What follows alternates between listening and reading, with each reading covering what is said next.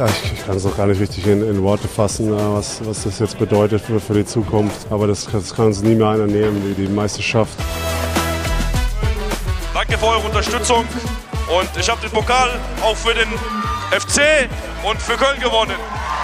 Yeah! Wow.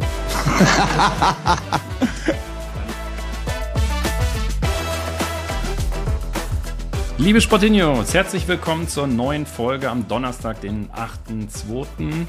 Wir blicken jetzt mal kurz auf den DFB-Pokal. Da ist ja das Spiel Saarbrücken gegen Gladbach wörtlich ins Wasser gefallen. Und äh, schade, also die ähm, Schlacht, die Wasser- und Schlammschlacht, die hätte ich mir sehr, sehr gerne angeschaut. Ja, kommen wir zu dem anderen Spiel. Also, ähm, das war ein Spiel natürlich ähm, Leverkusen gegen Stuttgart auf taktisch extrem hohem Niveau, in der ersten Halbzeit zumindest. Von äh, zwei Teams, ja, mit eigentlich vergleichbarer Spielanlage, also intensives Pressing, vor allen Dingen dann in der neutralen Zone, also kurz hinter und kurz vor der Mittellinie. Und äh, beide mit Dreierkette, im Spielaufbau zumindest, ähm, in der sich dann auch beide Mannschaften, also in der neutralen Zone, etwas neutralisiert haben. Übrigens auch nicht ganz unwichtig für die Nationalmannschaft, die Spielsysteme. Die spielt ja vermutlich mit Viererkette. Also mal abwarten, was Nagelsmann sich da ähm, ausdenkt. Er will ja variabel bleiben, aber nach den ähm, letzten Länderspielen ähm, geht die Tendenz ja eher Richtung Viererkette. Und das wäre zumindest für äh, Jonathan Tah eine ähm, ja, signifikante Umstellung. Denn ähm, er spielt ja da den zentralen Taktgeber in Leverkusens Dreierkette. Und ob du jetzt irgendwie der zentrale Mann bist in der Dreierkette oder ob du sozusagen auf eine halbe Seite äh, schiebst als einer der beiden Innenverteidiger, ist natürlich dann schon auch von der Spielanlage, von ähm, der taktischen Ausrichtung her nochmal was komplett anderes. Ja, Leverkusen dann eigentlich von Minute zu Minute nach dem äh, frühen Gegentor nach Ecke spielbestimmender und ähm, auch mit Chancen der VfB, der versäumt so ein bisschen äh, eigentlich Leverkusens Fehler zum 2-0 auszunutzen, vor allen Dingen auch vom Schlussmann der Leverkusener und in den letzten fünf Minuten vor der Pause, wo einfach auch Leverkusen recht unkonzentriert wirkte im Spielaufbau.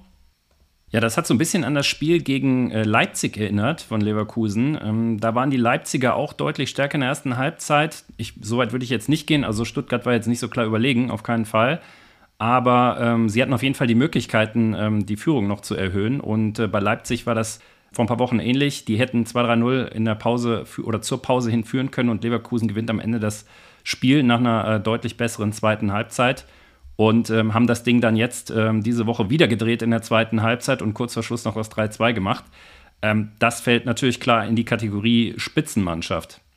Und wenn Leverkusen gegen Bayern den Traum von der Meisterschaft aufrechterhalten möchte, dann müssen sie von Minute 1 voll da sein. Also das unterscheidet die Bayern von eigentlich allen anderen Mannschaften. Die bestrafen das halt konsequent, wenn du ähm, das Spiel sozusagen nicht zumachst oder die Tore nicht machst. Und äh, vor allen Dingen im Topspiel. Da gibt es ähm, ja keinen, der das so brillant beherrscht wie die Bayern. Und äh, da kann man gerne mal in Dortmund anrufen beim BVB. Die können da ein Liedchen von trällern ja, trotz ähm, Druck und Chancen von Leverkusen nach dem Sonntagsschuss zum 1-1 gab es dann immer trotzdem äh, wieder riskante Ballverluste im Spielaufbau bei Leverkusen. Und ähm, ja, das darf gegen die Bayern natürlich nicht passieren. Dann klingelt es folgerichtig äh, durch ein wieder zugegebenermaßen sehr schönes Tor von Chris Führig zum 1-2. Und äh, den habe ich letztens schon gelobt, bin da ein Riesenfan. Hab damals schon nicht verstanden, warum er nicht mehr Spielzeit beim 1. FC Köln bekommen hat. Lang, lang ist es her. Das äh, blutet immer noch das Herz. In der zweiten Halbzeit dann aber auch ähm, viel schnellere Überbrückung des Mittelfelds von beiden Seiten, viel weniger taktische Disziplin. Also für neutrale Zuschauer war das ein geiles Spiel. Für die Trainer vermutlich nicht so. Also es war ein sehr offenes Visier auf beiden Seiten und ähm, wäre auch sicherlich ein sehr, sehr cooles Finale gewesen. Zu viel Konjunktiv am Ende des Tages äh, dreht der Wirtz nochmal ähm, auf in der zweiten Halbzeit und ähm, mit Pass auf den falschen Adli ähm, steht es dann 2-2. Übrigens haben ja bei dem Spiel auch zwei Bayern-Spieler in Spee mitgespielt. Ich kann mir nicht vorstellen, dass Fürich und Wirtz nicht zumindest mal ein Angebot bekommen von der Sebener Straße. Also ähm, die in der Vergangenheit zumindest dafür bekannt waren, alles wegzukaufen, was auf Tuchfühlung mit der deutschen Nationalmannschaft steht. Und ähm, ich denke mir, das wird in dem Fall wieder genauso sein. Ich kann mir, also aktuell heißt es ja, dass Wirtz auf jeden Fall noch ein Jahr spielen bleibt, um Erfahrungen in der Champions League zu sammeln. Ich meine, wer den Typen spielen sieht, warum soll der nicht jetzt schon Champions League spielen können? Also er hat jetzt mit äh, Leverkusen in Europa gekickt und ähm, es gibt ja in Deutschland keinen versierteren offensiven Mittelfeldspieler als Florian Wirz. Also Musiala ist da sicherlich nah dran oder vielleicht sogar auf ähnlichem Niveau. Musiala hat da sicherlich noch den Vorteil, dass er schon einige Champions League-Partien äh, äh, dem Florian Wirz voraus hat. Aber man möge sich mal vorstellen, Florian Wirz setzt die anderen Offensivspieler der Bayern ein, was dann ähm, in der deutschen Liga und vielleicht auch in Europa los ist. Also ich kann mir nicht vorstellen, dass die Bayern damit dann noch ein Jahr warten möchten. Aber müssen wir mal abwarten, das Ganze. Zurück zum Spiel. In den letzten ähm, 20 Minuten dann etwas weniger Tempo und auch etwas weniger Risiko auf beiden Seiten. Ja, und was soll ich sagen, mit so einem Bayer, äh, mit so einem Meister oder Pokaldusel und ähm, einem Tor in der letzten Minute holst du halt Titel, ja. Also ähm, nach den letzten Siegen in der Nachspielzeit in der Bundesliga, jetzt der dritte Sieg sozusagen kurz vor Schluss, war die zweite butterweiche Torvorbereitung von Wirtz. Also das riecht schon nach Titel. Ähm, da hat Leverkusen mindestens schon eine Hand und ein paar andere Finger der zweiten Hand schon am Pokalpott. Eigentlich schade, der VfB, der war nicht schlechter und ähm, hätte da sicherlich auch verdient gehabt. Ähm, wir hätten uns da sicherlich auch gerne nochmal eine Verlängerung angeschaut. Und mit Leverkusen, Düsseldorf und Gladbach vielleicht mit kleinem Fragezeichen sind da äh, drei Rheinland-Clubs im Halbfinale, die mir das Leben äh, da sehr schwer machen als FC-Mitglied. Also mein ganzer Support gilt dem ersten, gilt dem ersten FC Kaiserslautern. Kurze These noch zum Topspiel der Bayern in Leverkusen. Ich glaube, dass die Leverkusener mindestens einen Punkt mitnehmen. Ich könnte mir aber ausnahmsweise vorstellen, dass die tatsächlich das Topspiel gewinnen und die drei Punkte mitnehmen und dann, wie in den letzten Folgen schon mal angedeutet von mir, äh, die Meisterschaft in Anführungsstrichen eintüten. Ist natürlich viel zu früh, aber ich glaube, dass die danach nicht mehr Spiele verlieren werden als die Bayern und ähm, von der Spitze, wie gesagt, nicht mehr zu verdrängen sind. Jo, am Samstagabend wissen wir dann natürlich mehr.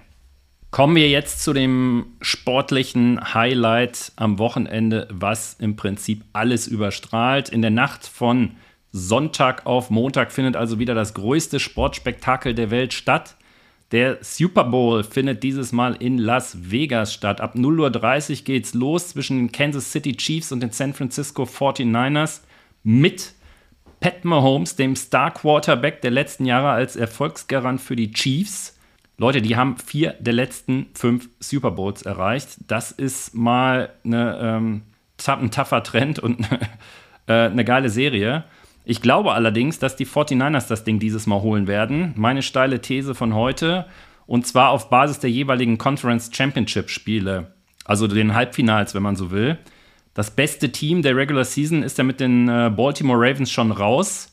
Und äh, gegen eben die Chiefs, die eine sehr starke Defense gestellt haben in dem Spiel, aber eben auch begünstigt durch eine sehr schwache Vorstellung der Ravens, viele Undiszipliniertheiten, Yellow Flags, taktische Fehler, ein schlechtes Playcall von Lamar Jackson, dem Quarterback der Ravens. Also gerne da auch nochmal in Folge 7 reinhören. Die 49ers haben sich ja äh, dagegen die Conference Championships, äh, Championship gegen die Detroit Lions in einem denkwürdigen Spiel mit 34 zu 31 geholt, nach einem 17-Punkte-Rückstand. Das heißt für mich, sie haben sich das mentale Momentum klar geholt, auch für das Finale. Ich bin mir sicher, ihre Offense stellt die Chiefs da vor ganz andere Probleme, als das die Ravens im Anführungsstrichen Halbfinale getan haben. Und Mahomes muss sicherlich deutlich mehr zeigen bei den Chiefs im Super Bowl. Wird ja als potenzieller Goat gehandelt. Abwarten. Ich lege mich fest, die 49ers machen nach 30 Jahren dann mal wieder den Super Bowl zum Jubiläum klar. Und äh, ja gut, Travis Kelsey kann äh, von den Chiefs sich dann äh, äh von seiner Freundin Taylor Swift trösten lassen im Nachhinein. Also trotzdem, der Super Bowl wird dieses Jahr natürlich ein Leckerbissen, also glaube ich zumindest. Ich hoffe jetzt nicht, dass das ein Low-Scoring-Game wird, weiß man nicht bei der starken äh, Defense der Chiefs, aber ähm, ich gehe da nicht von aus. Pat Mahomes, wie gesagt, überragender Quarterback und die Offense der 49ers ist auch bärenstark. Also die haben die stärkste und variabelste ähm, Offensive der Saison gegen dann eben eine unglaublich starke Defense. Und das in der Stadt des Spektakels, also das riecht nach einem denkwürdigen äh, Super Bowl. Daumen drücken, dass es so kommt. Ähm, so Geschichten schreibt dann halt nur der Sport. Spektakel in Las Vegas. Also zu sehen natürlich wie immer auf RTL und The Zone. Freut euch auf die Halftime-Show mit Ascha, großartig, hoffentlich so mit Klassikern wie Yeah. Ähm, und einem Commercial mit Ross und Rachel. Friends-Fans wissen Bescheid. Insofern lasst uns schauen, ähm, wie der Sonntagabend bzw. die Nacht zum Montag läuft. Kommen wir nun zum Wintersport-Highlight des Wochenendes und zwar zur Biathlon-Weltmeisterschaft. Die läuft bis zum 17.02. in der tschechischen Biathlon-Hochburg Novo Mesto. Ähm, alles zu verfolgen auf den Öffis und oder alternativ auf Eurosport. Leute, unbedingt das Staffelrennen am 17.02. schauen, da geht es wirklich ab. Und die alles entscheidende Frage bei den Weltmeisterschaften ist natürlich, wie kann die Dominanz der Norweger gebrochen werden, zumindest bei den Herren. Bei den Damen sieht es da ja von den Favoritenrollen her ein bisschen ausgeglichener aus. Ähm, die Favoritenrolle ist da zwischen Frank Frankreich, Schweden, Norwegen und, wenn es optimal läuft, auch uns ganz gut verteilt. Was das Ganze ein wenig brisant macht, ist vielleicht auch die Tatsache, dass die Norweger die Deutschen vor der Saison ja schon total abgeschrieben hatten. Die meinten nach den Vorbereitungswettkämpfen vor dem Saisonstart, dass die Deutschen sich ähm, nicht gut auf die neuen Wachsregeln eingestellt hätten. Ganz kurz, also ähm, das bisher immer verwendete Flurwachs darf ja seit dieser Saison nicht mehr verwendet werden. Und das war natürlich eine große Umstellung für die ganzen Techniker. Grund war die Schonung der Umwelt, weil das zu umweltbelastend ist, was ja äh, eine gute Entscheidung war. Und die Norweger haben, wie gesagt, gesagt, ja, also die Deutschen, die laufen äh, deutlich hinterher und hätten sich nicht gut auf die ähm, Umstellung eingestellt. Äh, das stimmt schon mal nicht so ganz, denn mit Benny Doll und Roman Rees haben ja auch deutsche Herren schon Weltcupsiege geholt in dieser Saison. Und Johannes Kühn und vor allen Dingen, glaube ich, Philipp Navrat, die lauern auch auf Medaillen und ähm, sind vor allen Dingen in der Loipe sehr, sehr stark. Also ganz im Gegenteil zu dem, was die Norweger behauptet haben sind auch teilweise auf Norweger Niveau, muss man sagen. Auch ein Philipp Navrat, der stark verletzt war und äh, dann alles in seine Vorbeit Vorbereitung reingelegt hat. Das scheint sich jetzt voll auszuzahlen. Und äh, wenn die Deutschen die Scheiben in den jeweiligen Rennen, Einzelrennen abräumen, kann es wirklich eine äh, sehr gute für, WM für uns werden. Und wenn sie vernünftig treffen, ähm, können sie auch in der Staffel, glaube ich, sogar die Übermacht Norwegen zumindest ärgern. Wenn die Norweger natürlich ähm, alle Scheiben treffen und sich keine Blöße geben, dann wird es nichts, dann sind sie einfach zu stark. Aber wenn sie eine kleine Schwäche zeigen, kann ich mir schon vorstellen, dass unsere Jungs da sind. So, der erste Wettbewerb ähm, hat ja mit der Mix-Staffel gestern schon stattgefunden. Das hätte ein Auftakt nach Maß werden können. Benny Doll als bester Deutscher im Männerweltcup äh, von den Trainern nicht nominiert, wegen leichten Schnupfens. Also da zählt auch jedes Prozent Fitness da merkt man, dass wir auch wirklich gute Alternativen im äh, Männerteam haben. Äh, nominell waren die Deutschen ohnehin nicht Favorit, insbesondere weil dann Justus Strelo im Laufen noch ein bisschen Luft nach oben hat und äh, die Mädels auch. In der Mix Mixstaffel bei der kurzen 2-Kilometer-Runde Zwischenschießen ist das allerdings nicht ganz so gravierend wie im Einzelrennen. Ja, und Strelo legt dann los wie die Feuerwehr. Ähm, unfassbar, wie mit einer Vollautomatik ballert der da auf die Scheiben, äh, trifft alles ist mit dem Liegenschießen äh, fertig, bevor irgendein anderer überhaupt nur den dritten Schuss abgegeben hat, obwohl die alle gleichzeitig zum Schießstand gekommen sind. Also das ging richtig gut los. Ist ja auch mit Abstand der schnellste äh, äh Schütze im, im Weltcup. Tarje Bö läuft dann erwartungsgemäß ran. Im Stehen dann das gleiche Ding. Strelo feuert wie ein Verrückter und geht wieder als erster vom Stehenschießen weg. Norwegen das schon mit 39 Sekunden hinten, aber eben auch die stärksten in der Loipe. Perrault aus Frankreich setzt sich aber zu dem Zeitpunkt noch an die Spitze. Trotzdem Auftakt nach Maß und taktisch clever den äh, Schnellschützen Strelo da an 1 zu setzen, um bei einem Feld, was noch zusammen ist, einen kleinen Vorsprung rauszuarbeiten.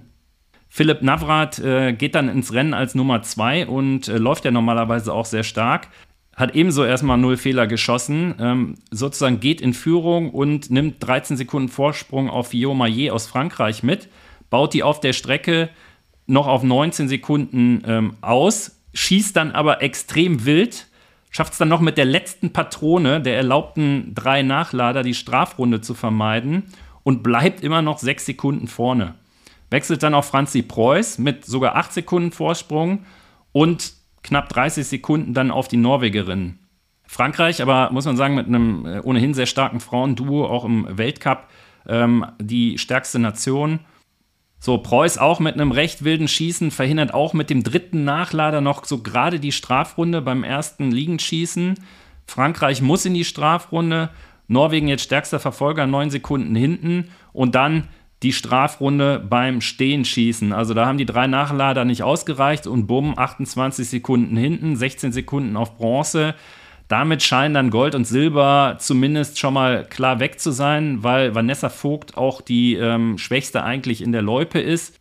Und so kommt es dann auch. Vanessa Vogt mit sehr gutem Schießen, aber vorne gibt sich eben keiner mehr eine Blöße. Frankreich gewinnt überlegen und Deutschland verspielt die Medaille mit der Strafrunde von Franzi Preuß, die leider die berühmt-berüchtigte Nähmaschine beim Stehenschießen bekam und ähm, auch in der Loipe echt schwere Probleme hatte. Ja, die wird sich natürlich selbst am allermeisten ärgern, bitter für sie, aber insbesondere die Herren lassen da aufhorchen und äh, mit Blick auf die Einzelrennen. Also geht nur über die Norweger dann in den Einzelrennen und bei der gesamten Weltmeisterschaft, die mit sechs Läufern im, bei den Herren im, Gesalt, äh, im Gesamtweltcup führen. Da ist eine gewisse Arroganz, zwar nicht entschuldigt, aber zumindest erklärbar bei den Norwegern. Ich glaube dennoch, dass Navrat und die Männerstaffel Medaillen holen. Ich befürchte, bei den Frauen reicht es nur für Edelmetall in der Staffel, da die Laufform aktuell wirklich nicht zu stimmen scheint. Da müssen dann vorne schon recht viele äh, andere Nationen oder ähm, Damen dann Fehler schießen, damit wir noch eine Chance äh, bei den Damen auf Medaillen haben. Aber who knows, fingers crossed. Ja, und bevor wir zu den News kommen, schieben wir noch schnell den Sportinho der Woche ein. Der geht nämlich überraschenderweise heute an den 2027 zurücktretenden UEFA-Präsident ähm, Seferin. Der hätte weitermachen können. Als Gründe für den Rücktritt führt er aber unter anderem seine Familie an und die Ideen wie die Super League, die er nie unterstützt hat. Und sein Statement dazu lautet, sie können nicht genug bekommen, es ist ihnen egal, wenn andere immer weniger bekommen. Einige Menschen denken, dass alles gekauft werden kann und alles zum Verkauf steht, aber sie können keine 70 Jahre Geschichte kaufen. Guter Mann, ich habe ja in der letzten Folge ordentlich über das IOC hergezogen, aus gutem Grund.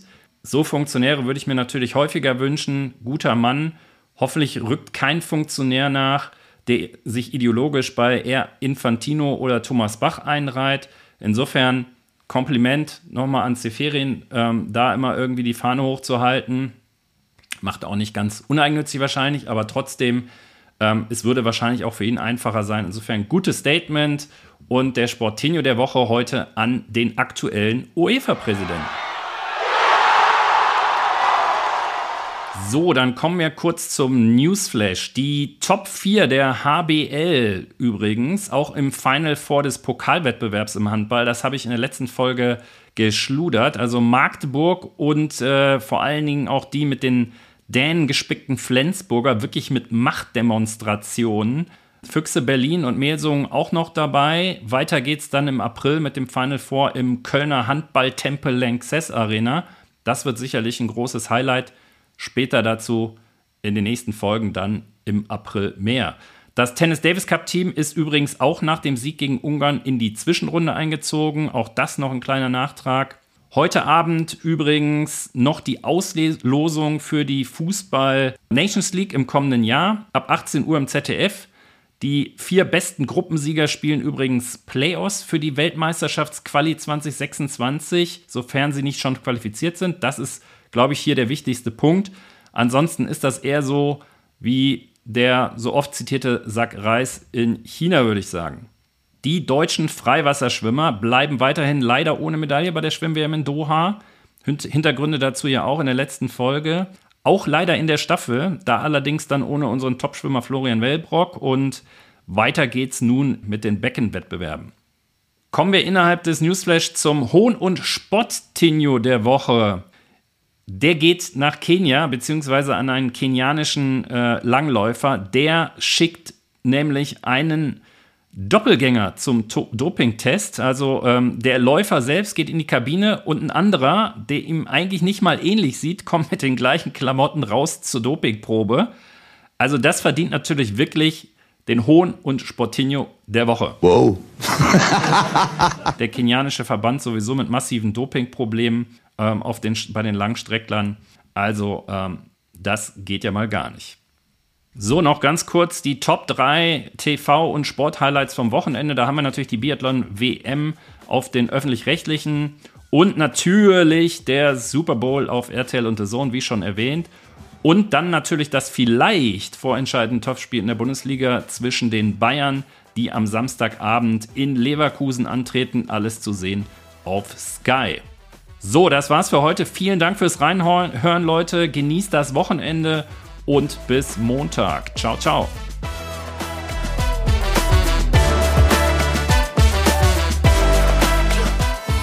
Nein, wir können nur sagen, tausend, tausend, tausend Dank. Es war fantastisch. Ihr seid unglaublich.